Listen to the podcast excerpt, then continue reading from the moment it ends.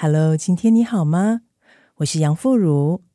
大家熟悉的我是台湾女儿、意大利媳妇，而且这几年我还变成了台南新住民。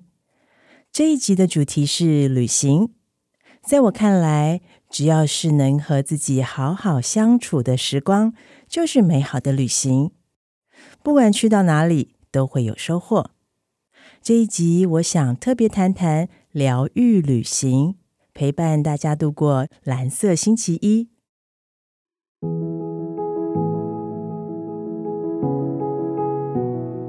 我半年住在台湾，半年住在意大利。要讲旅行的目的地，实在是太多了。疗愈旅行的目的地可以是台北，我出生的地方，也可以是台南。我四年前移居的城市。不过这一集节目里，我想跟大家聊的是意大利。我旅居了将近二十年的国家。讲到意大利，大家心里会马上浮现“美食”两个字，因为这个国家好吃的东西实在是太多了。而住在意大利这么久的时间，每一年回到台湾演讲、上厨艺课。最常被人问到的问题就是：“哎，老师啊，意大利哪里最好玩？哪个地方最好吃？是罗马？是米兰？是佛罗伦斯、拿坡里？还是威尼斯？”大家要知道，每个意大利的城市，不管规模或大或小，都一定会有一个 centro storico 历史中心，而这个历史中心多半以大广场，或者是城里最重要的教堂为圆心，所有的商店呐、啊、餐厅或者是名胜古迹，通通都围绕在附近。意大利的历史中心，感觉有点像台湾早期每一个农村里面都会有的庙城，大家没事就会在那里聚集。不管是夏天的夜晚，老人家们会在庙城上聊天乘凉。或者是村子里面有婚丧喜庆，都会利用这个地方来办桌。意大利的历史中心也是如此。通常一个城市里面最热闹、大家相约见面的地方就在这里。每个意大利的历史中心都会有一个钟楼，意大利文里面有一个字叫做 “campanilismo”，你可以跟着我一起念。“campanilismo” 这个字呢，翻译成中文可以叫做钟楼主义，指的就是一个人终其一生都不愿意离开家里附近的钟楼，所以不管去到哪里，都可以听到家乡的钟声。意大利人呐、啊，几乎每一个人都是钟楼主义者，对家乡有无比的眷恋。对自己出生长大的土地更是爱到深处，一辈子都不愿意远离。这种对家乡、对土地的依赖与爱恋，也反映在吃东西上面。意大利最著名的美食，从米兰炖牛膝、波隆纳肉酱面、拿坡里披萨到佛罗伦斯牛肚包，哎，你看。每一样都冠上了地名，而且每一样也都是意大利人心目中再怎么样也忘不了的家乡美味。就是因为这个钟楼主义，意大利每个城市都有自己的特色，也反映在美食上，所以啊，出现了每个乡镇、每个城市都有自己独特的美食。所以要我回答意大利到底哪一个城市最好玩，哪个地方最好吃，简直是不可能的事。不过，我倒想在这一集里读一本意大利文的绘本和大家分享，顺便当做这个难题的解答。想分享的绘本，意大利的原文叫做《Buon Viaggio》。这本书书名翻译成中文就是“祝你旅途愉快”。我现在就开始念喽。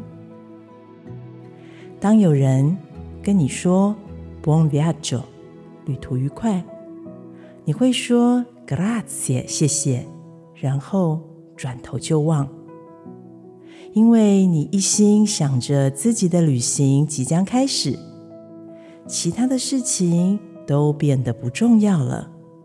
似乎也真是如此。但是，怎么样才算得上一段愉快的旅程？一段愉快的旅程，就是你知道自己到底要去什么地方。但是，就算你不知道，也会是一段愉快的旅程，因为你会边走边发现。一段愉快的旅程，就是当你踽踽独行，觉得这样很好，但是当你碰上另一个人，发现这样也不错。都是愉快的旅程。一段愉快的旅程，就是有出乎意料的事情发生，惊喜赫然出现眼前。当夜晚降临，你会累得呼呼大睡，连梦都没有做；也可能当夜晚降临，你累得睡不着，想着白天的所见所闻，满怀兴奋。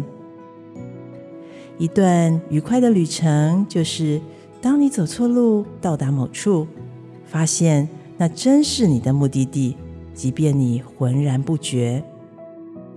一段愉快的旅程，就是当你碰到挑战，一个接一个，丝毫不间断，你想尽办法突破重重难关。一段愉快的旅程，就是当你想歇息。却找到一个好理由，甚至不止一个，然后决定重新出发。一段愉快的旅程，就是当你再也不想前进，哪儿都不想去了，你发现这样也不错，因为到了停泊的时候，而那个地方就是对的地方。当路途的终点有你心心念念的事物。或你期待见到的人，又或在路途的终点有出乎意料的人事物，这些都是愉快的旅程。当你要远行，人们会对你说 “Buon viaggio”，祝你旅途愉快。说的人以为你什么都知道，其实你对前方的路一片茫然。不过那也没关系。有时你甚至搞不清楚已经到了终点，以为那只是其中的一站。这啊，表示你真的有一段很好的旅程，因为新的一段即将开始。这本《Bon Viaggio》祝你旅途愉快，一直是我很喜欢的书，充满了疗愈的力量。在日常生活中，每当我带着不同的心情，就会读出不一样的味道和心得。希望你也会喜欢。不知道你有没有找到答案了呢？什么样的旅程才是一段愉快的旅程？而哪个地方才是最好玩的旅行目的地？就像节目刚开始说的，只要是能和自己好好相处的时光，就是美好旅行。不管去到哪里。都会有所收获。我是杨富如，谢谢大家收听，有缘我们空中再相会。